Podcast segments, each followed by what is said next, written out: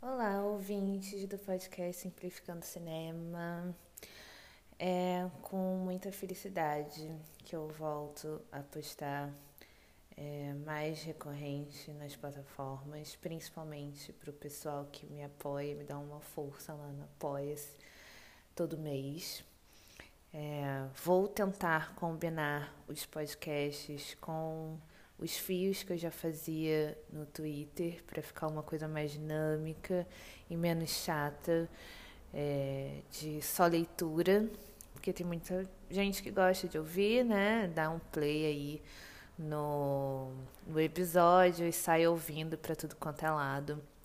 Não precisa ficar na frente de um computador falando, é, lendo, né? Na verdade, coisas super chatas sobre audiovisual, que eu sei que eu encho o saco de muita gente. Mas, muito bem. Essa semana a gente vai ter é, a posse do Gustavo Petro, novo presidente da Colômbia, primeiro presidente de esquerda que o país vai receber. É, e tem muita expectativa em cima do que ele vai fazer ou do que ele vai deixar de fazer é, no país, principalmente do lado do audiovisual. Né? Então, é, esse podcast é dedicado a gente conhecer um pouquinho mais sobre quem é o Gustavo Petro, seu passado na política, o que o setor audiovisual espera para a Colômbia e como que foi a administração do Ivan Duque, também em contraponto ao Gustavo Petro, para o audiovisual da Colômbia.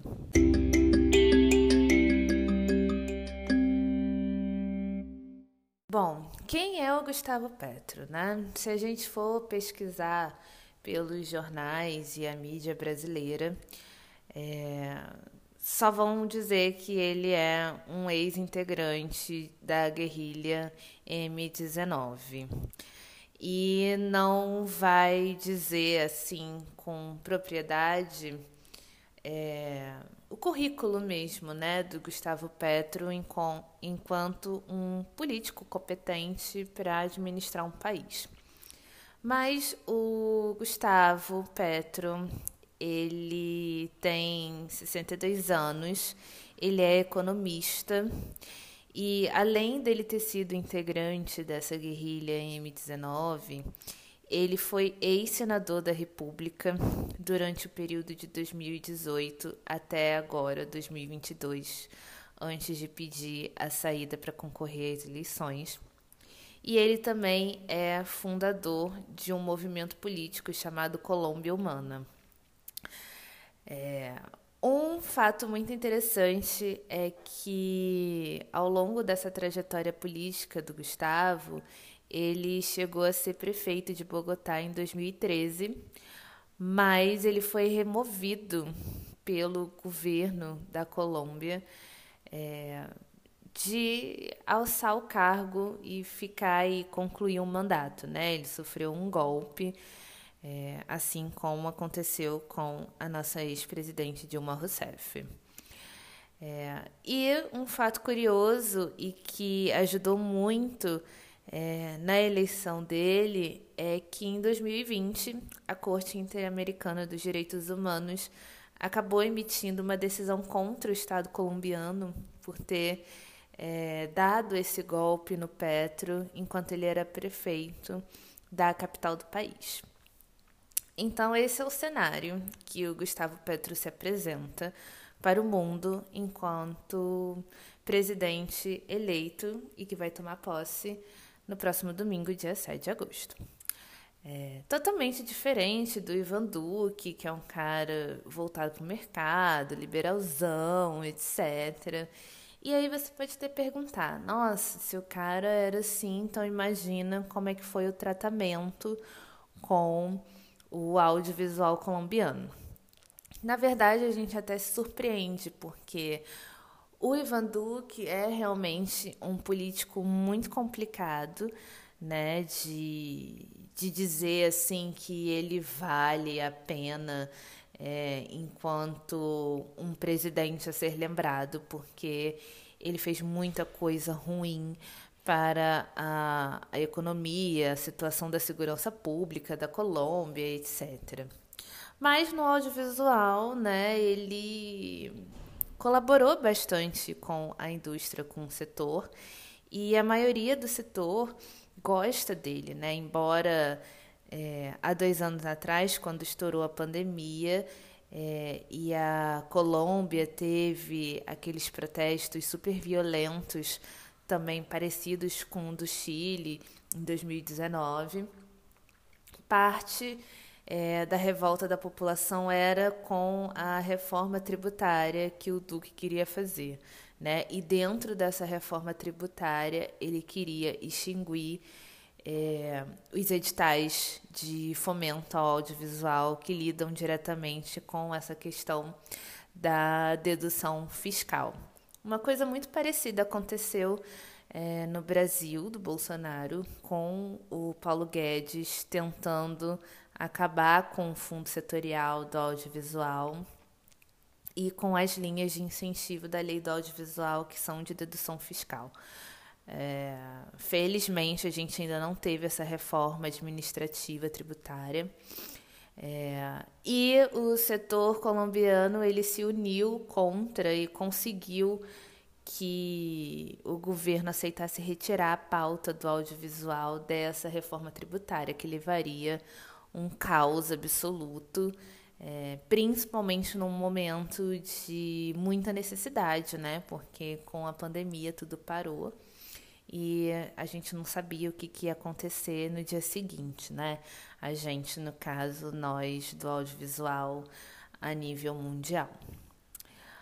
Mas como que é a Colômbia no audiovisual, né? É, é interessante é, falar sobre a Colômbia em si nesse campo, porque muita gente só lembra da Argentina, do Chile, do, do, do, Brasil, do México, e quase ninguém assim nota que a Colômbia é um expoente de mercado excelente. Para vocês terem uma ideia, a Colômbia foi o primeiro país da América do Sul a implementar a Film Commission. E a primeira Film Commission do país foi a de Bogotá, que é na capital. Né? Então, lá no início dos anos 2010, é, quando essa questão da Film Commission se tornou mais preeminente entre os países da América do Sul, é, a Colômbia ela botou o pé no acelerador e foi, criou a Film Commission de Bogotá e já criou a Film Commission de Bogotá é, dentro de uma lei é, com prazo de 10 anos para que os incentivos continuassem correndo é, junto com todos os editais e todas as normativas da lei do audiovisual, dos marcos regulatórios de mídia, etc., que a Colômbia também já tem. Então, é, a lei número 1556 passou a beneficiar as produções é, com altos investimentos é, no país. Né? Então, o cerne de toda a política da Film Commission de Bogotá é, já caía em cima do tax rebate. Então, é uma coisa que a Film Commission de São Paulo demorou alguns anos para implementar, que é o tax rebate. A Film Commission de Bogotá já foi lançada com essa com essa ideia dentro dela, né? Que já dá muito certo ao redor do mundo. Quem me acompanha aí nas redes sociais sabe que eu sempre falo sobre isso. E como que é o tax rebate, né? Para quem não se lembra o que é tax rebate, o tax rebate é uma taxa que as produções conseguem arrecadar de volta depois das filmagens num certo lugar, né? Então, É, vamos supor que eu tenho um milhão de reais e eu quero gastar no Rio de Janeiro filmando o meu novo longa. E aí a Rio Filme vai falar para mim: tudo bem, mas é, você precisa gastar é, pelo menos 500 mil reais aqui na cidade e desses 500 mil reais a gente vai te reembolsar 30%. Então eu falo, beleza, vou lá, vou gastar esses 500 mil, que é o teto mínimo, na cidade. Então aí vou contratar pessoal da cidade para trabalhar no filme, é, vou me hospedar na cidade, vou comer na cidade, vou alugar roupa, equipamento, veículos, tudo do, do que precisar para as minhas filmagens na cidade. E, consequentemente, vou deixar um dinheirão né, para a cidade ali. E aí, quando terminar tudo, a Rio Filme vai virar para mim e vai falar: Poxa, então, estamos aqui, né? 30% do que você gastou aqui na cidade. E eu vou embora para minha casa, feliz da vida, é, com a certeza de que é uma filme commission transparente, que tem uma política boa. E quando eu quiser colocar o Rio de Janeiro de novo no meu filme, eu vou é, acessar um edital da Rio Filme para tentar é, ter a minha filmagem de novo ali na cidade. E é isso que a Film Commission faz no mundo inteiro. Algumas delas têm é, taxas e orçamentos que são diretos, né? Então funciona como o nosso fundo setorial, né? Você passa ali por uma por um crivo ali de, de, de, verificação, de aprovação, e se você for aprovado, você já tem acesso às verbas. Mas isso na América do Sul ainda não é implementado. É, dos que eu consigo citar de cabeça agora, a Nova Zelândia já faz isso, é, a Austrália também já faz, a Film Commission de Nova York também tem um braço é, de apoio a isso, mas são ainda pequenos lugares que combina tanto a dedução fiscal como é, as verbas diretas, né? E a Film Commission de Bogotá, então, ela apresenta para os interessados um cash rebate de 40%. Isso é muito alto. Se vocês é, querem ter uma noção, um dos maiores que eu já cruzei, além do da Film Commission de Bogotá, é o da Rússia, que a Rússia oferece 35% de retorno. Ou oferecia, né? Porque agora nessa situação de guerra ninguém sabe o que, que vai acontecer. Mas é muito alto. É o mais alto da América do Sul, isso com certeza, né? Se a gente for colocar a Rio Filme agora está dando 30%. A SPCine acredito que é entre 25% e 30% também. Se alguém tem um dado mais atualizado, pode falar e puxar minha orelha nas redes sociais. É, Buenos Aires é, implementou recentemente, então também está nessa faixa aí, dos 20 e poucos por cento, 30%. É, e o Uruguai também é, oscila bem nessa faixa. Então, a Colômbia já vem, tipo, pá, toma aqui 40% de volta, porque você está filmando aqui, eu estou exportando é, o meu país aí para o teu país, no teu filme, etc. E isso é muito bom, assim. É um reembolso é, de 40% sobre todas as despesas é, dos serviços relacionados à indústria cinematográfica. Então, é, você vai lá, você vai gastar. É, inicialmente, a lei te dá um teto mínimo de 500 mil dólares. Então, você vai lá, vai gastar 500 mil dólares em Bogotá e 40% desses 500 mil dólares vai retornar para você dentro do prazo estipulado pelo órgão, né?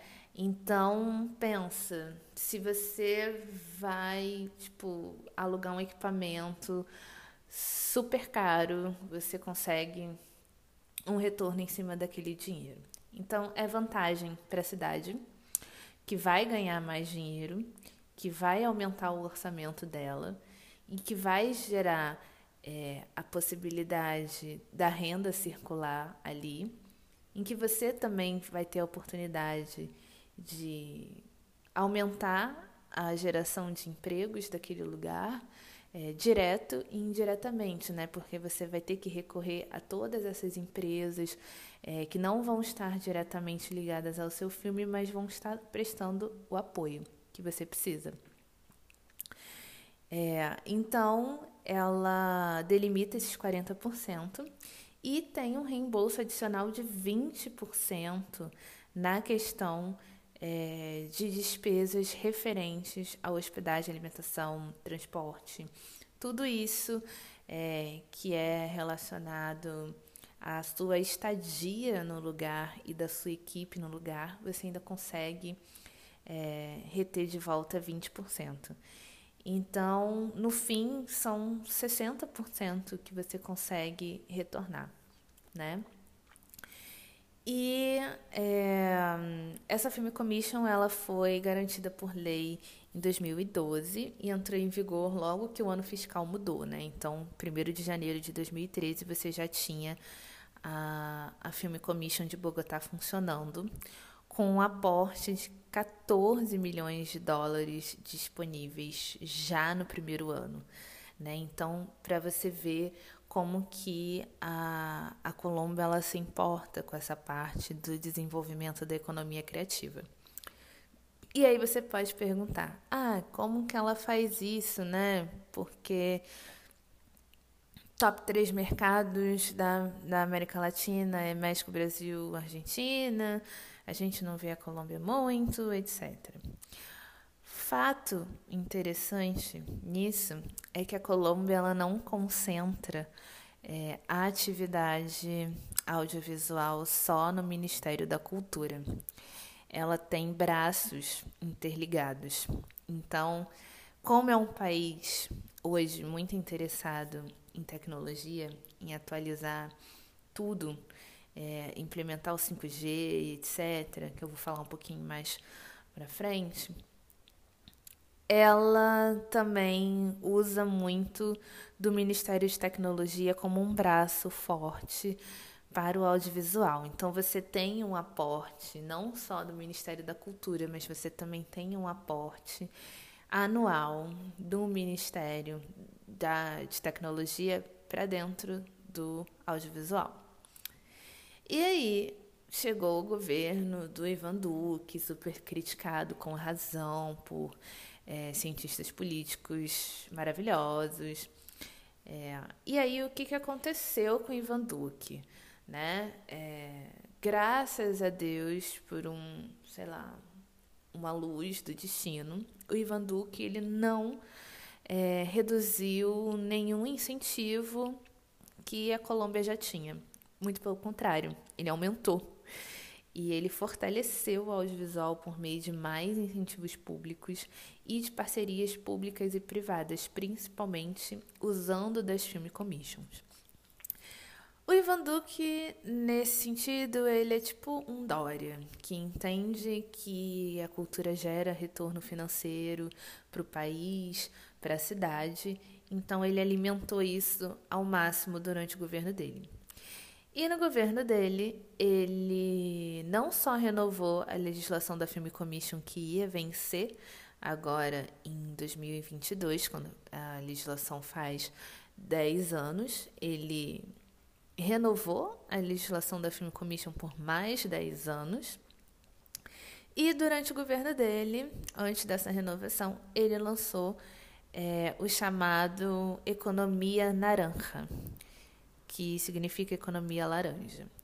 É, e o que, que é isso, né? É uma junção de todas as frentes de economia criativa que existem na Colômbia, é, recebendo apoio direto do governo.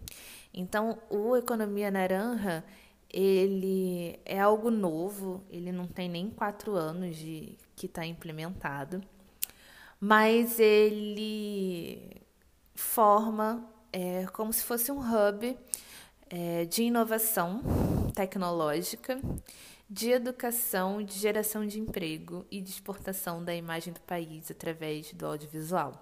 E como que ele faz isso?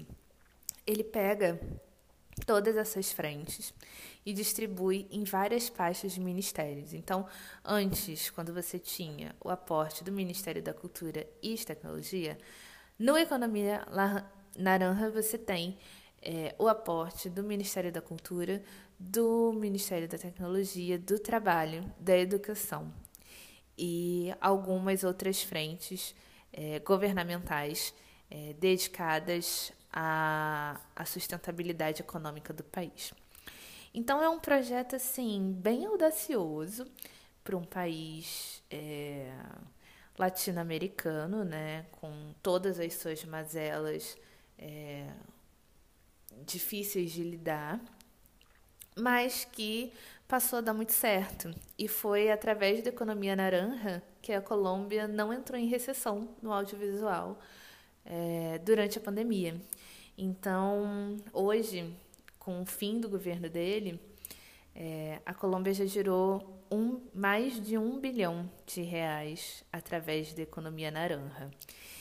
E hum, muitas cabeças no setor do audiovisual gostam muito desse incentivo da economia naranja, é, falam muito bem é, e querem que isso continue. E aí vem o grande embate do setor com Gustavo Petro.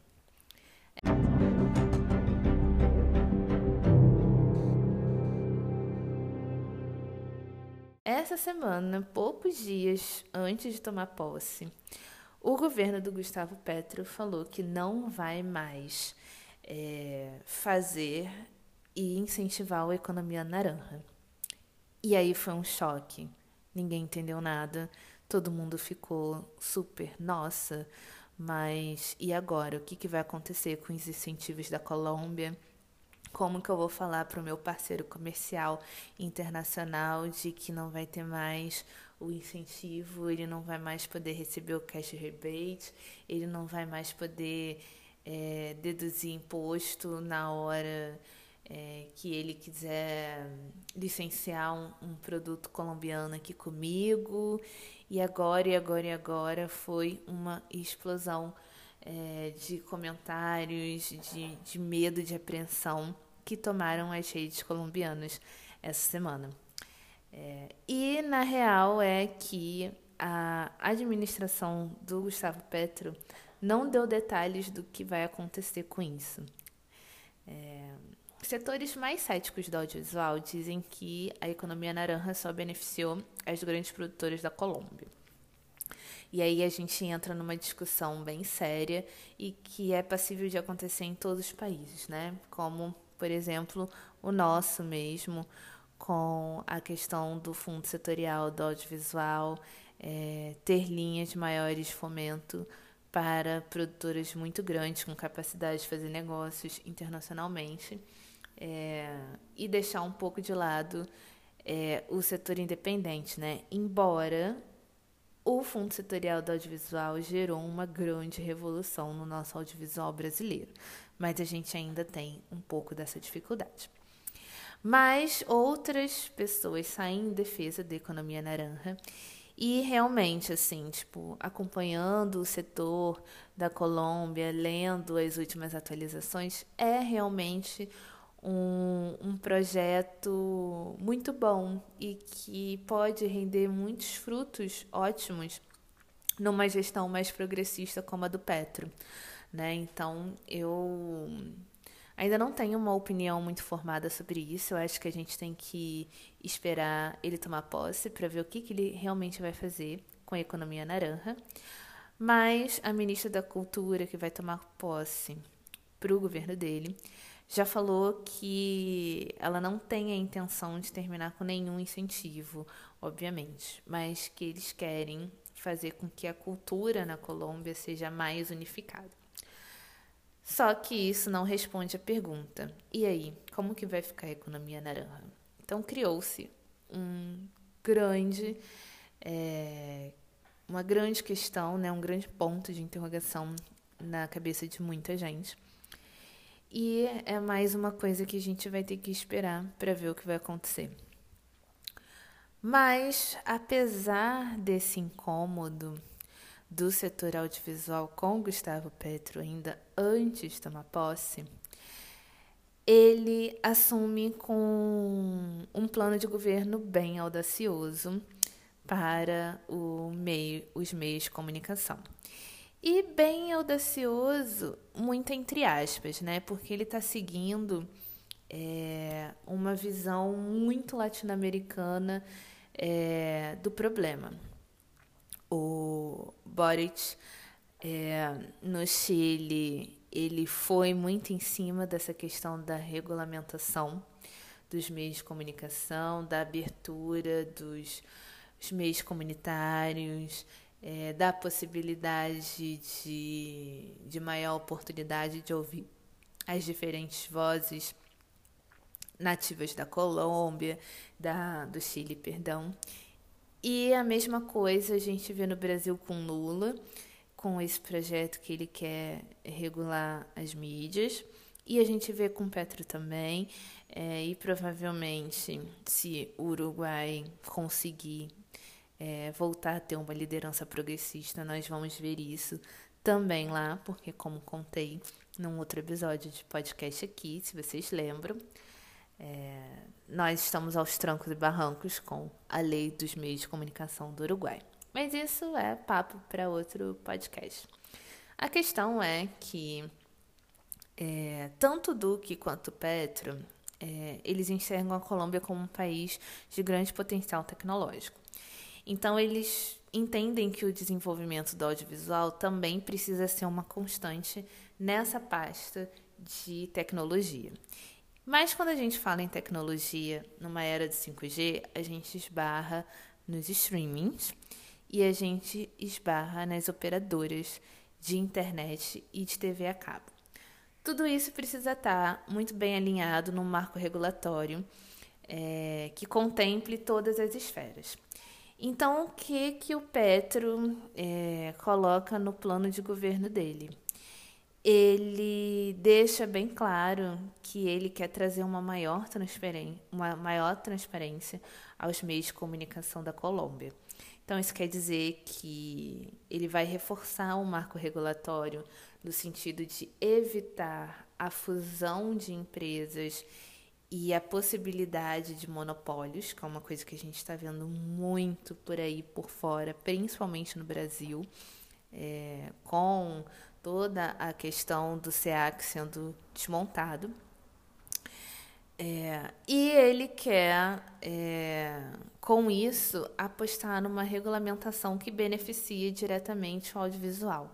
Então, aí você tem o resgate de um projeto de lei que já existe na Colômbia desde 2015 para regulamentação do streaming.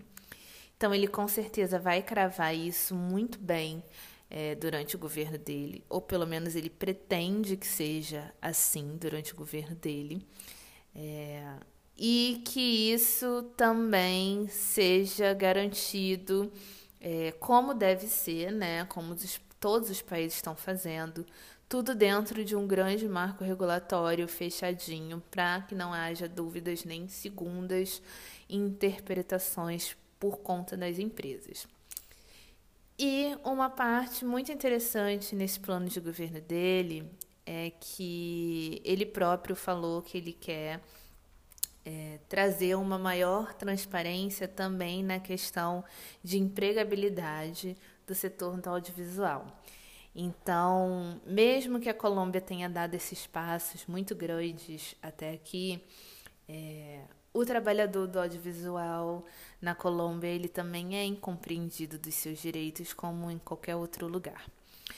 Então, o que o Petro propõe é que, dentro dessa regulamentação, dentro desse marco regulatório, também se garanta os direitos patrimoniais, intelectuais das obras, bem como o retorno financeiro do trabalho é, desses profissionais né? Então, ele tem o intuito também de trazer o audiovisual para dentro do Ministério do Trabalho, para que essas pessoas tenham a possibilidade de resgatar é, um, um maior cuidado né, durante o trabalho, né, no sentido de você ter horas a cumprir, é, possibilidade de tirar férias remuneradas, enfim, todo esse arcabouço que a gente tem de CLT no nosso país. Então, é, apesar de ter uma incerteza aí, né, porque ele foi polêmico em falar que ele quer acabar com a economia naranja, ele parece ser um cara muito, muito, muito é, focado mesmo em ampliar é, a Colômbia no audiovisual.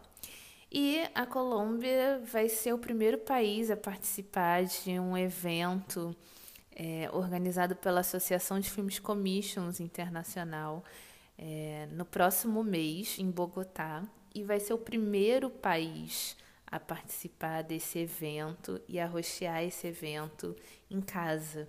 Isso é muito importante, porque isso traz transparência, isso traz segurança, e isso traz muita gente querendo é, filmar na Colômbia, querendo trabalhar na Colômbia. É, isso é muito legal, vai ser muito legal de acompanhar isso de alguma maneira.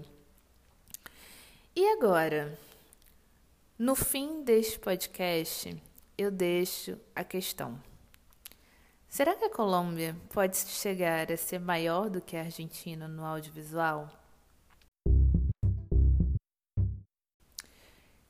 Bom, eu levantei essa hipótese na última newsletter do Simplificando Cinema e eu, pessoalmente, isso é uma opinião minha, tá? Não quer dizer que isso vai vir a se cumprir em algum momento.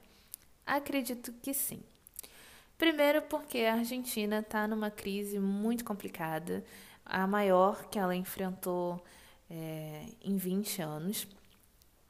E a gente tem o fator do Macri ainda é, ciscando em cima do audiovisual do país. E quando eu digo que a gente ainda tem um fator macri, é porque até o momento a gente não tem uma definição é, sobre os incentivos culturais terem sido prorrogados por 50 anos. Foi aprovado no Congresso, mas precisa ir para o Senado e ainda não foi. É, e nesse meio tempo, o dólar é, chegou a 300 pesos. É, teve mudança de ministro da economia de novo, então o futuro da Argentina ele é muito incerto para o audiovisual. E a Argentina perdeu muita sala também de cinema por conta da pandemia, apesar do, Alberto ter feito tudo que ele podia fazer para evitar mortes e evitar que as pessoas sofressem, etc. Mas, infelizmente, tem esse fator é, do mercado de exibição argentino está se recuperando só agora, muito lentamente. E a Colômbia vem com tudo, né? A Colômbia não entrou em recessão, diferente do Brasil e da Argentina, que é o segundo e terceiro maior mercado que a gente tem aqui. Não entrou em recessão, eles continuaram produzindo, eles continuaram ativos, eles receberam verbas ainda durante a pandemia mesmo, verbas assim milionárias, né? é, através do Ministério da Tecnologia, de novo. E com uma administração mais progressista, a minha visão é de que a Colômbia vai conseguir superar a Argentina e vai ser o terceiro maior mercado da região. É, isso sem dúvidas. A não ser que o Petro faça muita besteira, que ele não queira realmente incentivar mais. É, essa economia naranja, mas isso também é muito difícil de acontecer.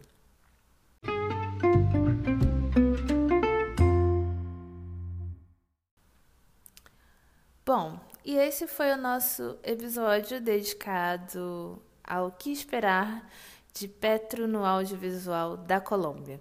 Esse é um insight menorzinho, porque ele ainda vai tomar posse, né? Então a gente ainda tem que ver muitos desdobramentos. Mas eu espero que você tenha curtido, que você tenha achado interessante saber um pouco mais do audiovisual da Colômbia. É... E se você realmente gostou e não me segue ainda, me siga nas redes sociais, no Twitter. É... E também aqui no Spotify, dá um like, salva esse podcast para ouvir depois, compartilha com alguém que você acha que precisa saber dessa informação. E se você quiser também, é, nós estamos no Apoia-se e seria muito bacana contar com a sua colaboração. É, a partir de um real por mês você já assina e recebe tanto podcast quanto a newsletter do Simplificando Cinema. Eu ainda tenho muitas ideias para colocar é, para frente no Apoia-se. É, por isso que todo apoio conta, seja um real, seja dez reais, seja cem reais. O que você puder ajudar a gente vai estar tá massa demais. E muito obrigada pela sua companhia e a gente se vê na próxima. You